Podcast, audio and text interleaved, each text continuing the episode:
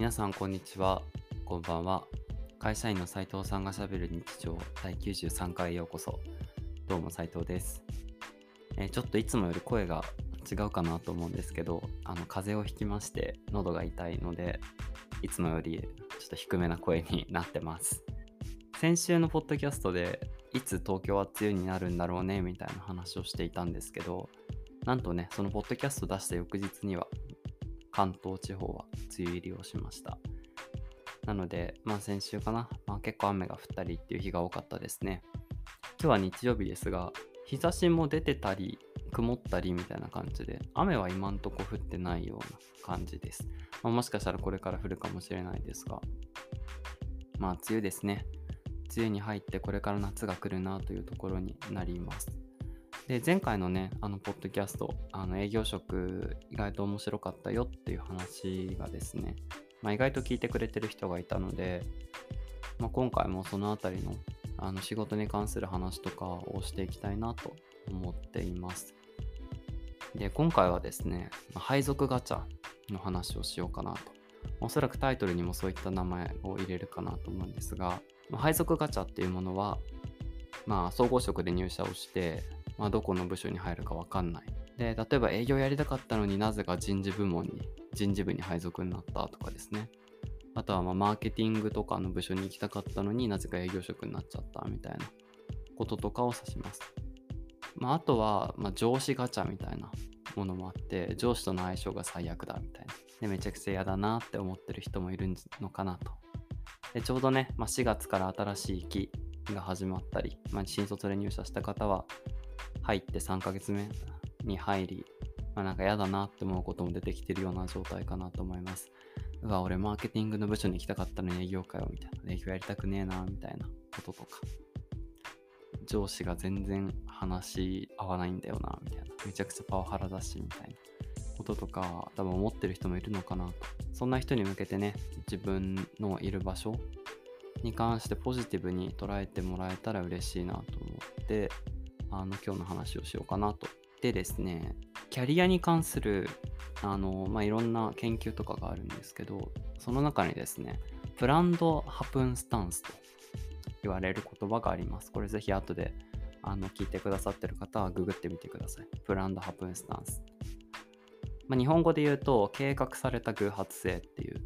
ワードになります。私この考え結構大事にしてるので、ここでシェアしていきたいなと思います。で、このプランドハプンスタンスっていうのは、あのスタンフォード大学のクランボルツさんっていう人が提唱した、まあ、理論になっていて、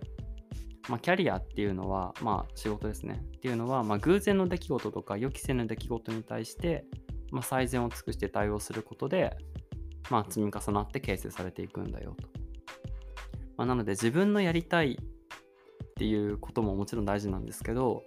あのまあ、会社から言われたとか、なんか自分もやりたくもないのにやらないといけなくなったみたいなことが意外と自分のキャリアにつながっていくんだよっていう話なんですよね。で、これまあ配属ガチャも同じで、自分もやりたくもない部署に来ちゃったみたいな。仕事がクソつまらないみたいな。これやりたかったのに、マーケティングとかやりたかったのに営業職になっちゃったなみたいなこととか。多分その典型かなと。で、まあこの想定外の出来事に対して、まあ自分がどう対応するかによって、今後の自分の歩む道って結構変わってくるんじゃないのっていうのが、この理論の、まあ、考え方です。で、自分もまあそれは結構そうなのかなみたいなの思っていて、まあいろんな人の話とかを聞いたりすると、結構、まあ、人との人との偶然の出会いだったり、まあ、自分がやりたかったことじゃないことを経験することによって、まあ、自分でやりたかったことにつながったみたいなケースって成功してる方とかだと結構あったりするかなと思うんですよね。もちろん自分でやりたいことをひたすらとことん突き詰めてあのやっていくっていう人もいるんですけどそういうのができる人ってかなり能力が高い人かつまあ本当に自分の意志が強い人なのかなと思っていて、まあ、世間の多くの人多分このポッドキャスト聞いてくださってる方とか、まあ、私もなんですけど、まあ、そこまで意識が固まってないケースが多いかなと思います。でそうなると、まあ、会社に入ってで会社で言われたことをするっていう形になっちゃうと思うんですけどこのねあの言われたことをしないといけない。しかも自分が面白くもないと思ってるっていうところの考え方をちょっと変えてほしい。変えられたらなんか多少ポジティブに働くかなと思ってて。でどんなところを気をつけるというかなんかマインドを大事にするかっていうとまず1個目があの、まあ、好奇心を持つっていうことをこのクランボールツ先生は言ってます、まあ、好奇心を持つっていうのは、まあ、新しいこと、ま、偶然起こった出来事とかってその、まあ、大体新しいチャレンジだったりするんですよね。でそういうのを、まあ、めんどくせえなってもちろんまあめんどくせえなってなる気持ちはわかるんですけどまあ新しいチャレンジだしやってみようとなんか自分の知識だったり経験の肥やしになるかもしれないからやってみようって思えることでこれをいい学びの機会にしようみたいな感じで捉えてとりあえずやってみるっていうことがまず一つ大事だと。で2つ目が持続性。まあ多分新しいことやると大体失敗するんですよ。あの成功成功成功みたいにいく人なんてほとんどいなくてまあうまくいかないなこれもうまくいかないなあれなんとかできたなみたいな感じなんですよね。でまあ失敗しても諦めない心っていう感じですかね。努力をとりあえずやってみると。で、3つ目が、なんとかなるっしょっていう気持ちですね。楽観性って言われたりするんですけど、まあ、この任されたこととかが、まあ、いつかは自分のキャリアにつながっていくだろうとかね、もしくはこの任された、まあ、つまんなそうなこととか、まあ、大変そうなことも、まあ、なんとかできるだろうみたいなポジティブな気持ちを持つっていうこと。で、4つ目、えー、柔軟性というもので、まあ、新しい自分の既存の考え方とかにとら、まあ、われすぎずに、あのまあ、ここだとこういうのが流儀なんだなみたいなのをとりあえず吸収取り入れてみるっていう柔軟性。で最後リスクテイキング、まあ、リスクを取ることなんですけど、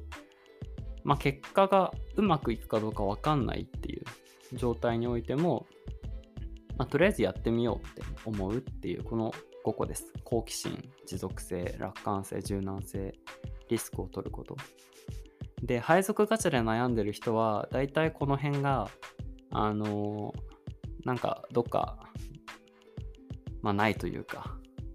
欠けちゃってるというか、まあポジティブに捉えられてないのかなって思うんですよね。社会人生活長いので、入社して入ってすぐ自分のやりたいことができるかっていうとそうじゃないケースが多いと思うんですよ。もし入って自分のやりたいことをやりたいのであれば、もう入社からマーケティングの部署に行きますみたいな会社をチョイスした方がいいと思います。総合職入社で配属ガチャっていうものがあるので、じゃあまあその与えられた環境で自分がどうチャレンジするのか成長するのかっていうのをあの考えられるといいんじゃないのかな。で、まあ、その部署に配属されてまあ、目の前のことでいっぱいになっちゃうと思うんですけどこの部署に例えば1年とか2年とかいたらどんなことが自分ができるようになるのかっていうのは考えてみるといいと思います。それは業務的内容とか、まあ、先輩がやってることとかを見てみてもいいと思うんですけどこれをやり続けることで自分にはどんなものが得られて、えー、どんなことを吸収できるんだろうかっていうのを考える。で、まあ、もしかしたらまた配置転換とか移動とかあるかもしれないので、まあ、その移動とか起きるタイム時に、まあ、自分はこういうスキルを持っておきたいよねとか、こういう経験をしておきたいよね、この部署でできることでこういうことをやっておきたいよねっていうのを、まあ、目標にいろいろトライしてみるっていうのが大事かなと思います。そういう強い希望があるのであればね。まあ、ただ、まあ、大体大きい会社どこも、まあ、いろんなことに興味を持ち続けるっていうのも大事ですけど、まあ、自分はこういう興味があって、こういう部署の適性があるよみたいなのをなんか徐々に会社の中で浸透させていくっていうのも大事なのかなっていう気がします、ね、私の場合はあの営業職で配属されてまあでもその中でもいろいろ企画書とかを作ってたんですよあとこんな風にやったらいいんじゃないかみたいなのを日報に書いたりとかして。でそういうのをいろいろいろんな人が見てくれてて、まあ、こいつは考えるのが好きだから、まあ、企画とかマーケティングの部署がいいだろうっていう風に思ってくれて今の部署にいるっていうような状態になっていて、まあ、正直待ってるだけだとなかなか何て言うんですかね。見てもらえないというかケースが多いかなと思うので、まあ、こっちのやりたいことを汲み取ってもらえないケースも多いかなと思うので、もちろん与えられた仕事はやろうっていう強いマインドを持ってほしいんですけど、その上で自分はもっとこういうこともやりたい、できるんですよみたいな、やりたいんですよっていうのをなんかうまく示せるといいんじゃないかなって思いますね。で、上司との馬が合わないとかっていう場合に関してなんですけど、これはね、本当に難しいなと思っていて、まあ自分の今いる会社は結構人には恵まれていて、なんか上司と全然馬が合わない話が合わないっていうこともあると思うんですけど、まあ、馬が合わないってね、その、双方の理解が足りてないケースが往々にしてあると思うんですよ。まあ、シンプルに言うとコミュニケーション量が足りてないってことになると思うんですけど、で、なんか馬が合わないなって思ってた時こそ一回ちゃんと、あの、まあ、ワンオンワンとか、1対1で面談とかをしてもらえると、少しなんか方向性が見えてくるような気がします。別に酒の場、2人で酒飲みに行けとかそういうことではないんですけど、あのまあ、自分が今こういうことを思っていてみたいなのを腹割って上司に話したりすると受け入れてくれる。あ、ここはこうなんだよとか。いや、それはあの俺が上司側が悪かったなのか。もっとそこは頑張ってほしいみたいなこと言われるかもしれないですけど、なんかちゃんとコミュニケーションを取るっていうことが上司の馬が合わないなのかなと。でもコミュニケーションを取ってみて、あ、この人無理だなって思ったら、まあそれはもう、しゃあないっす。人間なので好き嫌いはあります。まあ、でも、あの、最低限会社の中で仕事を一緒にやる立場なので、あの、コミュニケーションをちゃんと取って報告するっていう、で、それ以上のことには首を突っ込まないっていうスタンスがいいんじゃないのかなって思いますね。結構あっという間に話しちゃいましたけど、配属ガチャ、ね、困ってる人多いですよね、多分。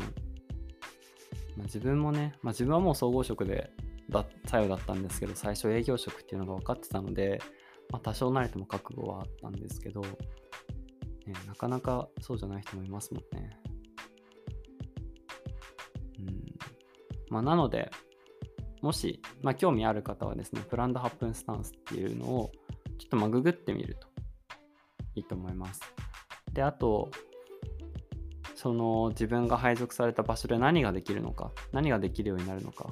何がやれるのか、まあ、どんなことでもいいと思うんですよ。なんか、職務経歴書的なものにかけるスキルじゃなくてもいいと思うんですけど、